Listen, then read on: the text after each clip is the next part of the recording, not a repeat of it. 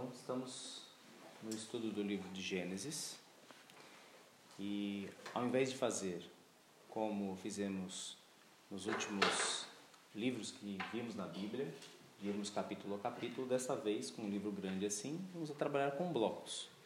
Mas, nesse início, foi falado já um, um overview, uma visão panorâmica do livro de Gênesis e o capítulo 1.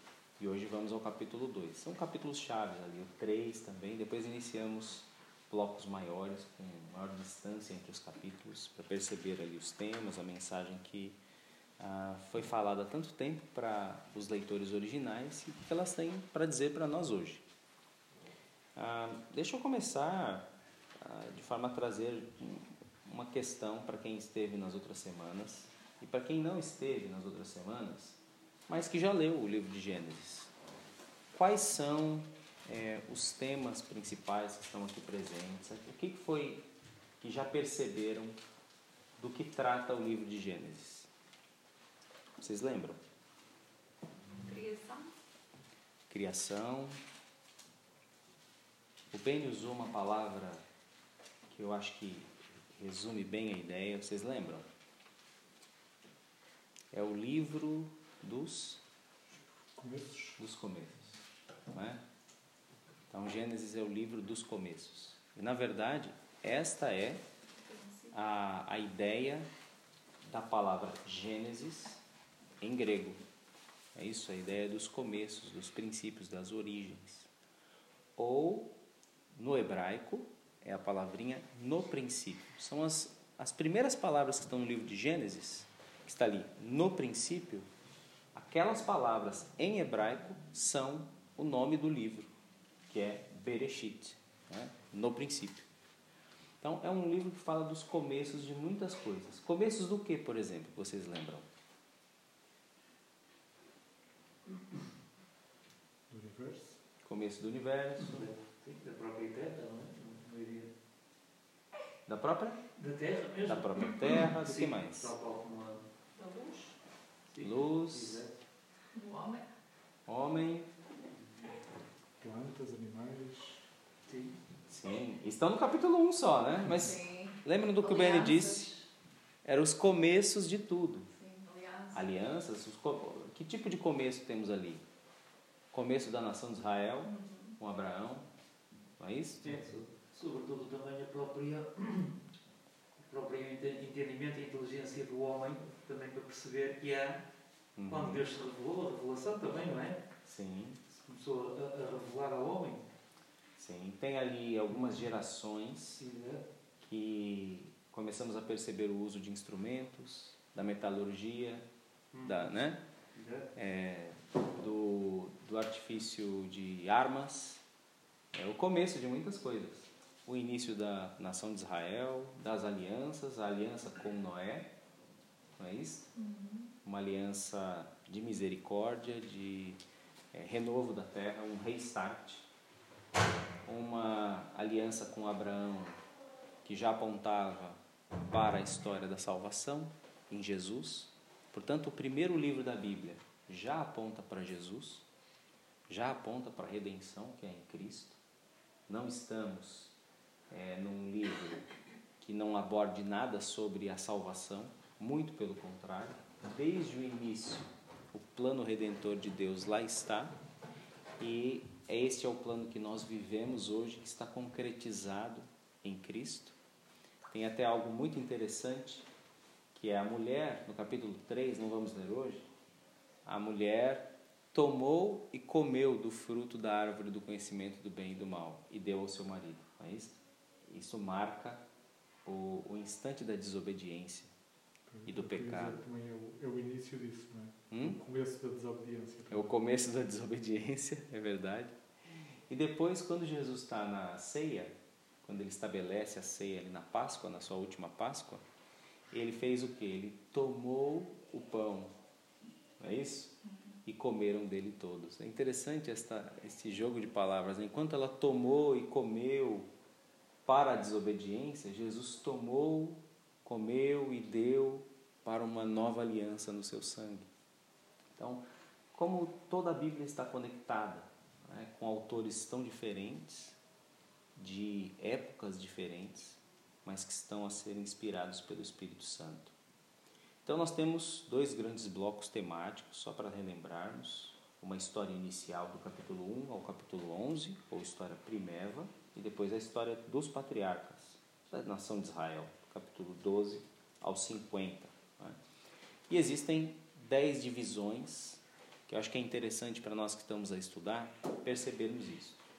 Que no hebraico a palavrinha toledot, nós não vamos ver isso, mas no português é estas são as gerações de, ou essas são as gerações. Aparece dez vezes isso em Gênesis. Essas são as gerações de é, Sete, por exemplo. Estas são as gerações de Abraão, de Jacó, de Isaac, de José. Então aparecem dez vezes esta expressão e eu achei curioso que um autor diz sobre elas, que são expressões que não só marcam divisões do livro, de uma maneira assim estrutural, literária, mas sinalizam a sobrevivência da humanidade e a continuidade do plano de Deus para a criação, apesar das devastações do pecado humano.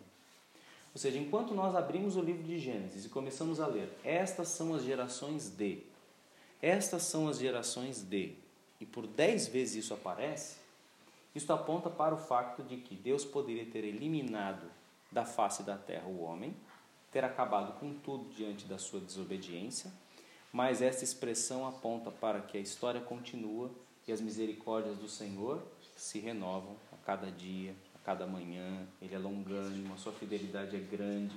Ele continua a nos deixar viver, continua a, usar as nossas vidas dentro de um plano maior, né? dentro de um plano redentor. Então, como um resumo assim, eu escrevi da seguinte forma: que o Deus Criador e soberano, tendo o direito de julgar o mal que suscita em sua criação por causa do pecado, não simplesmente aniquila tudo em ira. No entanto, ele revela sua paciência, misericórdia e graça ao estabelecer alianças com o homem e com a criação, a fim de redimir esta criação e restaurar todas as coisas para a sua glória. Então, o primeiro livro da Bíblia já está, já está a apontar para um caminho de restauração, de reestruturação, de cura das coisas apesar de toda a destruição que o pecado fez. E quando vemos essas são as gerações, Deus está a deixar gerações nascerem até chegar o Salvador e até ele restaurar todas as coisas. Então é um livro de esperança também. É? Muito interessante isso. Então o que, que nós temos os capítulos 1 a 11? É este prefácio da história da salvação. A origem do mundo, como vocês disseram, da humanidade, do pecado e dos seus efeitos destrutivos e o caráter redentor de Deus, que salva, livra, dá uma nova chance pelo estabelecimento das suas alianças. Por exemplo, em Gênesis 3,15, ele faz aliança com o homem com a mulher, especificamente com a mulher, de que dela nasceria o descendente que pisaria na cabeça da serpente, que é Jesus Cristo. Depois ele faz uma aliança com Noé e ali salva a humanidade da ira que já tinha chegado aqui pelos tampos, não é? Da paciência de Deus, mas ele escolhe ali, encontra um homem que o agrada. Então, nesta história, nós vemos um prefácio de toda a história da redenção, toda a história da salvação. Por isso é tão importante olhar para o livro de Gênesis. Nós cometemos, às vezes, alguns erros que eu vou mencionar mais adiante, mas aqui, os capítulos 1 e 2 são capítulos importantes? Imagina, quando nós estivemos aqui a estudar, a pensar, estudamos Gênesis ou não? O que, que acham? É importante? E o Benny foi quem sugeriu o livro de Gênesis, não é? Ficamos assim, ah, temos tantos livros da Bíblia, Gênesis, já sabemos mais ou menos o que acontece lá e tudo. Mas quando paramos para ler com calma, em espírito de oração e começamos a perceber né, a confirmação de Deus para essas coisas, quão importante é este livro? São capítulos essenciais para a compreensão de toda a história bíblica e das nossas histórias. A criação, por exemplo, é uma base fundamental na construção da nossa cosmovisão, da nossa visão de mundo. É fundamental nós começarmos a perceber a vida a partir de um Deus que é Criador. E é o que o Nuno falou no capítulo 1, a criação dos céus e da terra, e o capítulo 2 é um foco na criação do homem e da mulher. Nós vamos ler já já. Então, capítulo 1, o foco é a criação dos céus e da terra. E fecha-se esse ciclo no, cap no capítulo 2, versos 4, se não me engano. Ali é basicamente o encerramento da sessão. No 2.5 começa o foco no homem e na mulher, que são essa coroa da criação. né? Então, é importante perceber isso, né? um Deus criador, que é a origem de tudo, que é a fonte de toda a vida, que pelo seu fôlego nos faz viver, quem confere beleza, ordem, perfeição, estabilidade, dignidade, estrutura para o mundo que nós vivemos. né? Então, se um cientista pode entrar num laboratório e fazer lá um teste, e fazer outro, e outro, e depois transformar aquilo numa teoria, porque o que ele repete sempre dá o mesmo resultado, é porque é um Deus que estabilizou as leis da física, da química e de tudo mais. Aliás, há um erro quando nós vamos ao livro de Gênesis com o livro de ciências na mão, por exemplo, e começamos a comparar Gênesis 1 e 2 com o livro de ciências e falamos, ah, a Bíblia está errada, ou é, ou é a ciência que está errada, o que, que, que há de problemas aqui? E é claro, às vezes há coisas absurdamente diferentes. No entanto, são objetivos de livros diferentes. É? Aqui nós temos uma relação de como Deus é, está a se relacionar com a sua criação. E, portanto, os, os objetivos de Moisés quando escreveu não era descrever processos científicos. É um grande erro quando eu abro a Bíblia e depois abro o que? A origem das espécies de Darwin e quero comparar. Não tem nada a ver. São dois livros absolutamente diferentes, em objetivos diferentes. Né? Tem uma frase interessante de um teólogo já falecido chamado Chesterton, que ele diz assim: A ciência separa as coisas para analisar como funcionam. A teologia une as coisas para descobrir o que elas significam. Então, eu não tenho que ter medo de observar a ciência e a realidade, a minha relação com a realidade, junto com a revelação de Deus, e perceber que há um Deus que é a origem de todas as coisas, que é a fonte de tudo que temos. Eu ia trazer aqui uma ameixa que eu comi hoje, uma peça de fruta, né, após o almoço. Estou assim já a emagrecer um pouquinho, né, não um chocolate, uma fruta. E hoje eu mordi uma ameixa, eu olhei para dentro dela e falei: olha que coisa absurda de perfeita, não é? Como é que nasce isso? Com aquela casquinha vermelha por fora, que é crocante, que é durinha, mas aí morde dentro está mole, aquela cor, a escorrer assim, aquele líquido vermelho estava super doce. Nós ficamos a pensar, como é que pode, né? Uma coisa tão perfeita assim. E Deus é quem estabeleceu leis, regras e até a possibilidade de algumas mutações em, em alguns dos seres vivos, para que as coisas continuem. Então, algumas observações que eu acho que vale aqui, que nós vamos ler já, né? Nós não estamos diante de um livro de ciências naturais, né? não é um livro de metodologia científica, é um livro que teve um estilo literário específico, uma estrutura, um público-alvo, e que há uma resposta que esse livro dá para aquelas pessoas que leram na sua primeira vez. Ou seja, naquela primeira vez em que um autor, ou em que o autor de Gênesis, Moisés, escreveu, as pessoas achavam que as divindades estavam na, nos fenômenos naturais. Personificavam, por exemplo, o raio, o trovão, o temporal, é, enfim, o terremoto, e pensavam que eram tudo deuses. Os seres humanos eram só serventes desses deuses a viverem cheios de medo. Agora, olha o que Gênesis faz. Numa altura em que havia todo esse politeísmo, Gênesis não menciona nenhum desses fenômenos como se fossem deuses, mas diz que surgiram pela voz de Deus. Os luminares, as plantas. O pessoal se dobrava diante de árvore, diante dessas coisas. De repente Deus fala, surge as árvores. Era para levar o pessoal a pensar: pera lá, quem é que eu adoro? Eu adoro árvore? Eu adoro pedra? Eu adoro chuva? Eu adoro lua? Mas Deus falou no quarto dia surgiu os luminares, o sol e a lua. Deus falou e quer dizer, são essas as relações que nós percebemos e ao final das contas vermos que o ser humano que era indigno e que era um mero servente dessas forças, é tratado em Gênesis como se fosse a coroa da criação. Porque todo aquele estilo descritivo, e disse Deus, haja luz, e disse Deus, e houve isso, e disse Deus, houve aquilo, de repente, uma declaração solene: façamos o homem a nossa imagem e semelhança. O homem ganha uma posição especial, surge uma poesia lá, né? criou o homem ah, criou Deus o homem à sua imagem, a imagem de Deus o criou, homem e mulher os criou. É a primeira poesia da Bíblia. São, é esse versículo, o capítulo 1, verso 26, não sei, ou 27. É a primeira poesia da Bíblia que quebra todo o sistema em prosa. para mostrar o quê? Olha só, a, a, a poesia que surge primeira da Bíblia é sobre a formação do ser humano. Como nós somos dignos, como nós somos importantes, como nós somos é, feitos ah, com valor. O homem e a mulher, os dois juntos, não só o homem, o que era comum naquelas culturas, é? a mulher ser uma servente só apenas do homem.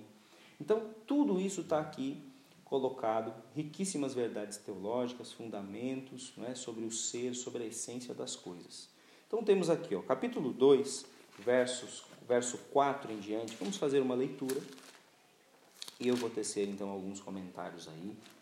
Ah, temos aqui a criação dos céus e da terra concluídos, vejam só, capítulo 2, verso 4, diz assim: São essas as origens dos céus e da terra na ocasião em que foram criados. Basicamente, esse, esta é a conclusão do capítulo 1 inteiro até o 2, versículo 3. Aqui ele fecha. Então foi assim que tudo foi feito: criação dos céus e da terra. Basicamente, o ápice é a formação do ser humano. Depois disso, Deus fica satisfeito com o que faz, e neste caso, quando ele vê o homem, ele diz que é muito bom. Sobre as outras coisas, ele diz que era bom. Mas quando ele faz o homem, e a, o homem e a mulher, ele vê que era muito bom. E termina essa sessão com o seu descanso sabático. No sábado, Deus descansa, santifica e abençoa o descanso. Olha que interessante. Hoje nós temos semanas de sete dias. Vai alguém trabalhar sem descanso? Não vai reclamar lá na ACT? Não é? Não vai chamar um advogado e pedir um processo? Como é que posso trabalhar sem descanso? Quer dizer, Deus precisa descansar? Não precisa descansar mas estava a ensinar alguns ciclos aqui. Como, por exemplo, o sono é uma maior manifestação de que nós somos dependentes de tudo de Deus, porque tem uma hora que o sono nos vence. Nós fechamos os olhos e dormimos que nem uma, um bebê, uma criança. Né? Quer dizer, quem se acha muito poderoso, imagina uma pessoa muito rica, muito poderosa, muito cheia de dinheiro, que pode tudo, que manda a chuva e tal. Chega uma hora que ele precisa deitar e dormir e não saber o que vão fazer com ele. Esse é o ser humano. Não é ninguém, não é nada. Né? E Deus abençoa e santifica o sétimo dia. É o, último, é o único dia que ele santifica, no dia do descanso. Interessante porque ele abençoa três coisas. Ele abençoa o ecossistema, a formação dos animais e das plantas, das árvores e tudo. Ele abençoa o homem e a mulher e a união deles. E depois abençoa o descanso e santifica o descanso. A importância de nós pararmos, de fazermos os nossos ciclos, as nossas pausas, de termos agendas que Deus estabeleceu que está na nossa estrutura né? biológica até, eu diria, biológica, para existirmos com saúde e estarmos bem. É? Então Deus fica satisfeito com o que faz e nós somos imagem e semelhança de Deus. Então, ao final disso, dessas ordens todas, entra o capítulo 2, versos 5 a 25, a criação cuidadosa do homem e da mulher.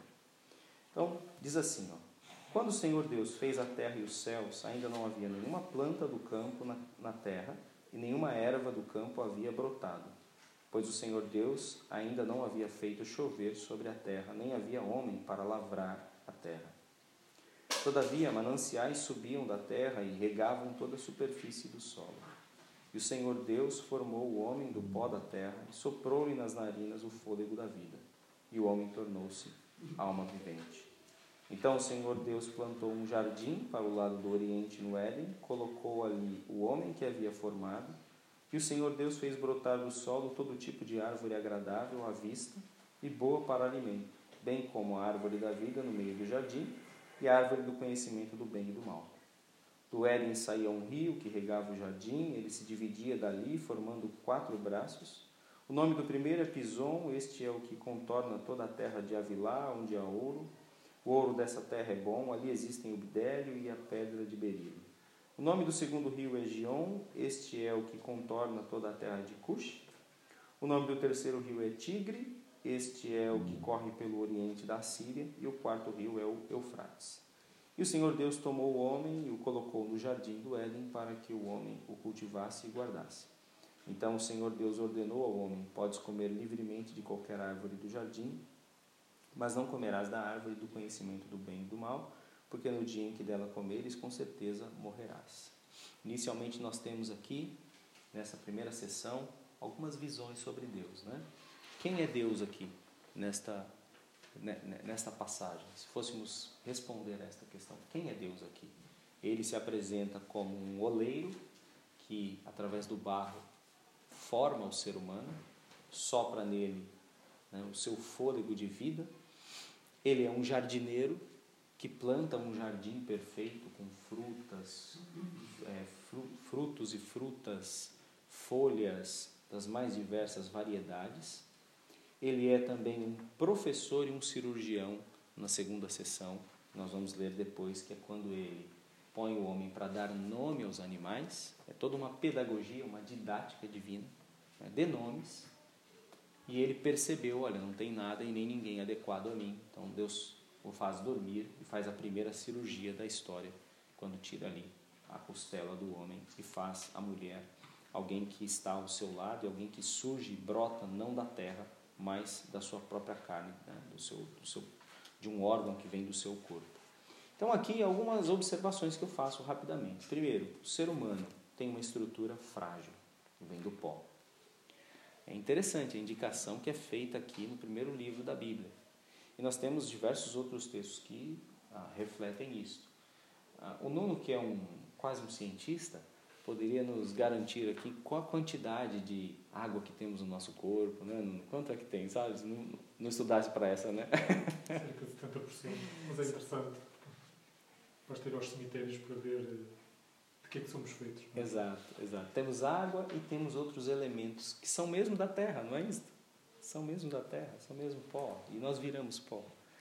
E em Eclesiastes a Bíblia diz isso. Né? Capítulo 12, lá pelo versículo 7, 9, não sei exato. 7, exatamente. Ele fala que é todo um ciclo de vida e ao final ah, o espírito volta a Deus e o corpo volta ao pó, à terra. Não é? É, então, esse é o ciclo de vida que se confirma nesta história que está aqui revelada. né? Então, Deus é a origem, é este oleiro que nos forma. Ah, além disto, nesta estrutura tão frágil, podemos perceber que somos dependentes de Deus. né? E isso deveria implicar para nós humildade. né? Ah, quem é que somos nós se somos apenas parte da terra a qual Deus soprou vida? Como é fácil uma pessoa, da noite para o dia, amanhecer com um diagnóstico de uma doença gravíssima. Não é? Com essa história toda do Covid, vimos pessoas até então saudáveis, de repente. Ah, e com essas variantes todas, por exemplo, que tem no Brasil, nós temos recebido notícias, acho que vocês também, de pessoas que estavam em, bom estado de saúde, pessoas em boas condições, mas que de repente não resistem, o pulmão para, né? Para-se tudo mesmo, coração. Então, quem somos nós para levantar o nosso nariz, nos orgulharmos diante dos outros? É, não basta nada para acordarmos num dia e estarmos com cancro, não é? Não, não, basta nada. Ah, mas o, o fulano cuida-se muito bem, corre, come saudável e tudo. Claro que tudo isso é muito útil, muito bom. E é cuidar também do corpo que Deus nos deu. É, mas isso não, não garante que temos algum domínio sobre esses processos todos. Não é? Então, ah, são algumas das, algumas das ideias que temos aqui. Ah, nós somos então dependentes de Deus, o fôlego de vida vem dele. É? O que nos diferencia das demais criaturas, que nos conferiu a espiritualidade. Por exemplo, temos consciência, temos autoperceção. Não dá para sentarmos com um cão e falar assim: olha, vamos, vamos analisar o teu passado. E, e o cão, au, au. olha, eu quero que analises de onde veio tua mãe, olha, o teu pai. Ixi, o teu pai ia com todas as cadelas. Então é por isso que teu problema era o teu pai. não, o cão não vai fazer isso, não vai fazer essa autoanálise. Mas nós temos a capacidade de fazermos essa autoanálise, essa né, percepção, são características divinas desse fôlego que Deus soprou naquele boneco de bala, de barro, digamos assim, né? conferiu-nos espiritualidade, atributos morais universais. Então, por exemplo, vais aqui a qualquer sítio da Europa, ou a Oceania, ou ao Brasil, ou seja onde for na América, e existem coisas que são certas em todos os lugares. É? Se alguém pisar no teu calo, não vais gostar. Por que é difícil perdoar em qualquer país? Por que é difícil perdoar em qualquer circunstância, né? Quando alguém nos magoa. Temos valores, temos balizas. Né? Essas coisas foram plantadas por Deus, a justiça, a retidão e por aí vai. Né? Depois nós temos aqui ah, o relato de que Deus põe o homem num espaço de condições e recursos espetaculares. Éden significa neblina, significa um lugar irrigado, o jardim da irrigação. Então esse lugar era tão irrigado que tinha quatro rios que passavam por, por entre eles e que tornava aquela vegetação exuberante. É? E o ser humano tem uma missão. Deus não o faz como um capricho, assim, ah, vem aqui, fica comigo, quero brincar contigo aqui, vai ficar aqui na minha mão, hein? não vai para longe. Não, Deus dá uma missão, olha, cultive o jardim, guarde o jardim. Deus pôs um jardim cheio de recursos e põe o homem lá e dá-lhe uma missão que lhe dá sentido, propósito. Como é bom percebermos que o nosso trabalho, por exemplo, estamos a trabalhar numa coisa que gostamos, ou o nosso trabalho faz diferença na vida de alguém, quando temos condição e temos sempre sede de produzir, de fazer alguma coisa boa nesse mundo. Deus pôs isso em nós. Né? Cultivar é a mesma palavra, a raiz dessa palavra é a mesma para cultura. E também, no hebraico, a mesma raiz que foi usada para a, a, a, o que Deus ordenava aos levitas fazerem no templo. A ideia de cultivar. Tem a ver com a adoração. Então, olha só, nós fomos chamados para cultivar e guardar este mundo, o ecossistema, né? aquela palavra sustentabilidade, que agora está na moda. Deus nos chamou para sustentabilidade, para cuidarmos uns dos outros, do ecossistema, para trabalharmos, para fazermos cultura, trabalharmos os recursos naturais e transformá-los tecnologicamente em coisas melhores, desenvolvermos a sociedade. Então, uma pessoa serve a Deus quando ela é um bom engenheiro, um bom é, é, é TI, um bom, enfim, em qualquer das áreas onde estamos desenvolvendo pessoas, desenvolvendo coisas, transformando matéria-prima, tudo isso é culto a Deus. Tudo isso é cultura e culto. É? E ah, temos ali as duas árvores que são colocadas, uma ordem muito clara. É? Duas, duas árvores e uma ordem clara para não comer do conhecimento do bem e do mal. Depois temos aqui a formação da mulher, versos 18 a 25, que é quase como um ápice desse capítulo. Disse mais o Senhor, Deus. Aliás, quando lerem em casa, observa quantas vezes aparece essa expressão junta: Senhor Deus, Senhor Deus, Senhor Deus. Tá?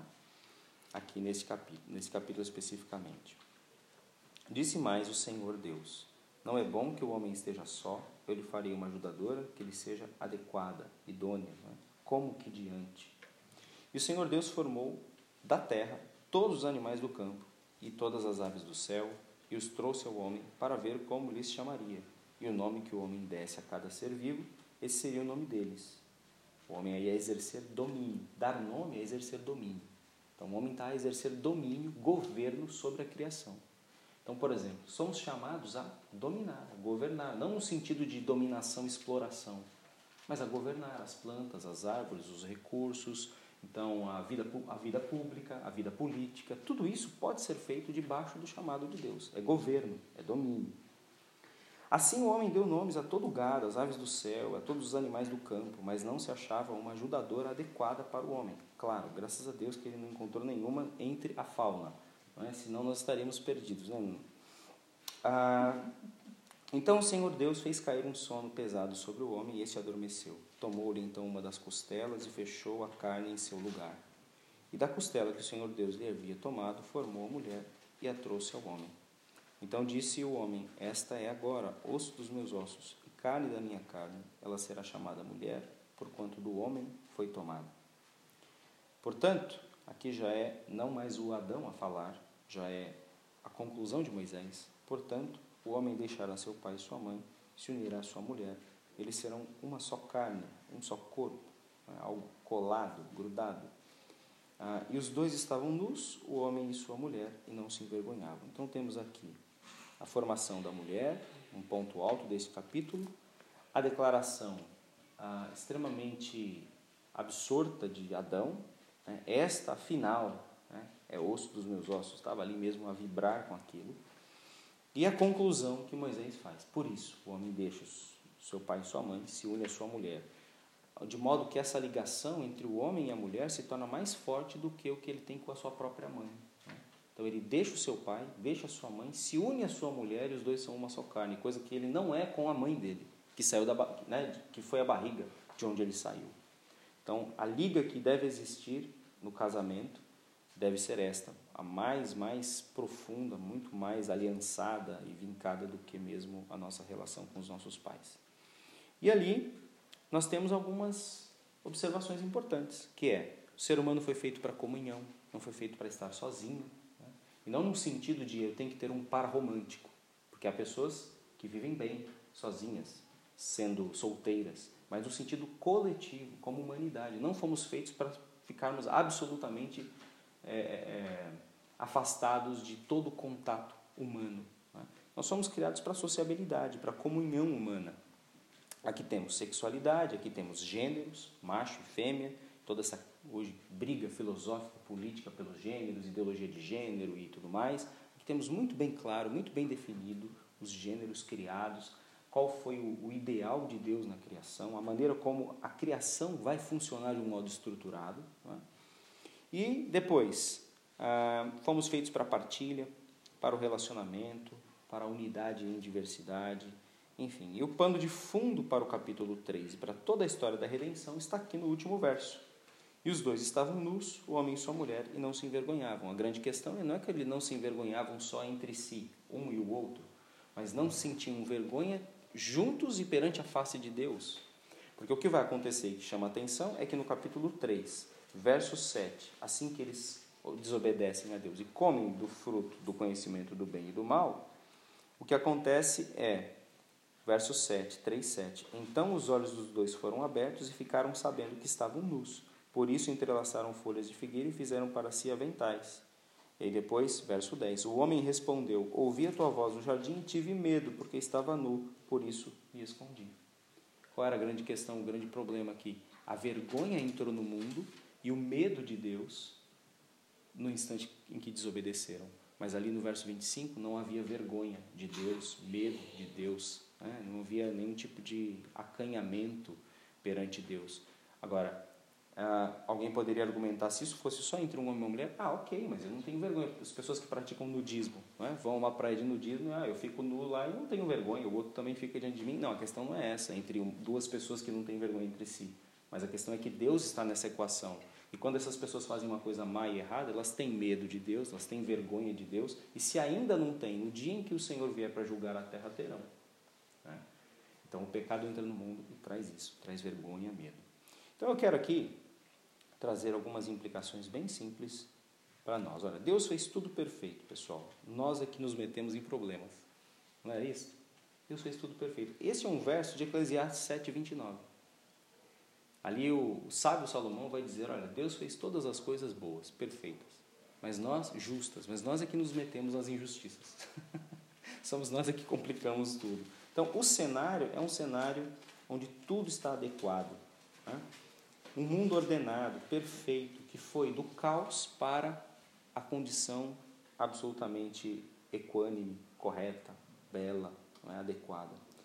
Ah, o ser humano dependente de Deus surge da mão dele e até o fôlego que temos dependemos dele, devemos a ele. Desfrutamos do seu cuidado, temos uma missão, uma ordem por cumprir e foi assim que tudo começou. E o ser humano foi feito para essa comunhão, para essa intimidade.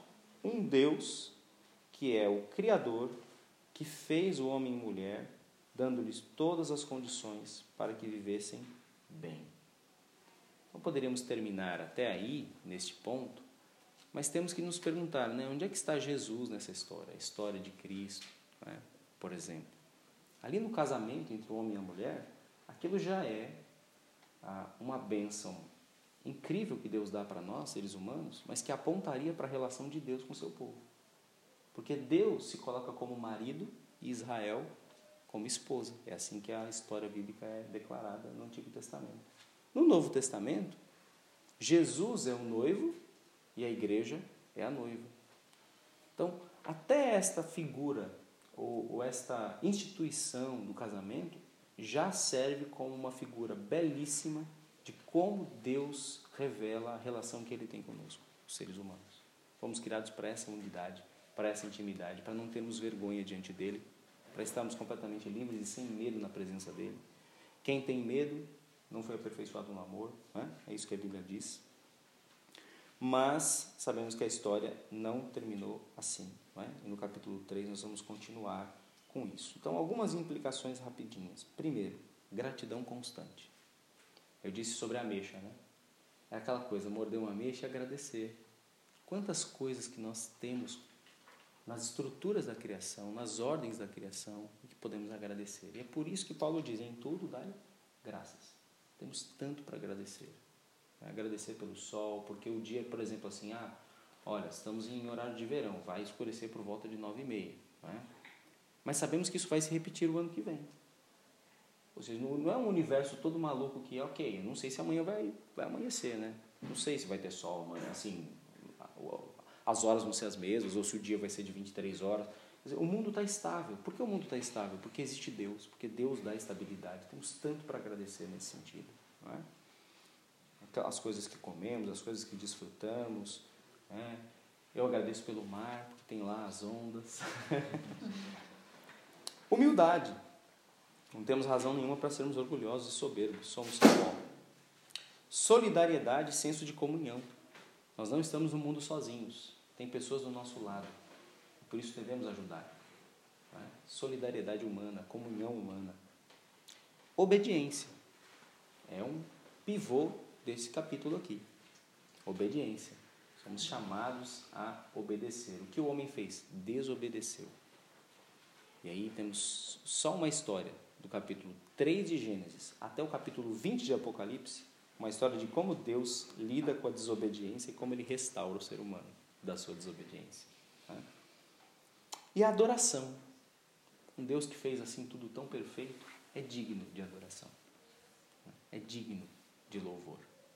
O apóstolo Paulo, pregando em Atenas para uma audiência absolutamente secular, influenciada pela filosofia grega, ele fala sobre o Deus Criador, que fez todas as coisas, que chama todos os homens para que se arrependam. Né? Ele não levou em conta os pecados do passado, mas agora enviou o seu Filho, Jesus, e chama todos os homens que se convertam dos seus caminhos. Né? Ele tem dado chuva, sol para os bons, os maus, para, né? para todas as pessoas da humanidade, recebem do seu favor. E agora ele chama as pessoas que se arrependam. Então, uma história como essa, de Gênesis, da criação de Deus sobre o homem, a mulher e as coisas, deve nos levar a esse pensamento. Olha, um Deus tão bom merece adoração. E chama-nos ao quê? A, me arrepender dos meus pecados, a confiar nele, a depender dele, a dar a ele a minha vida, a dar a ele a minha história, porque ele merece isso. Eu devo o meu fôlego, eu devo o meu. a ele, eu devo isso a ele. As pessoas hoje estão a precisar de oxigênio nos hospitais para respirar por causa do Covid. Nós devemos o nosso fôlego a Deus. Então somos chamados a isso, a render tudo, tudo, tudo a Ele e a vivermos em obediência. Então que Deus nos abençoe. E depois no capítulo 3 entra uma história de trevas, mas que tem ali já o ponto do sangue de Jesus. Graças a Deus por isso. É. Vamos orar?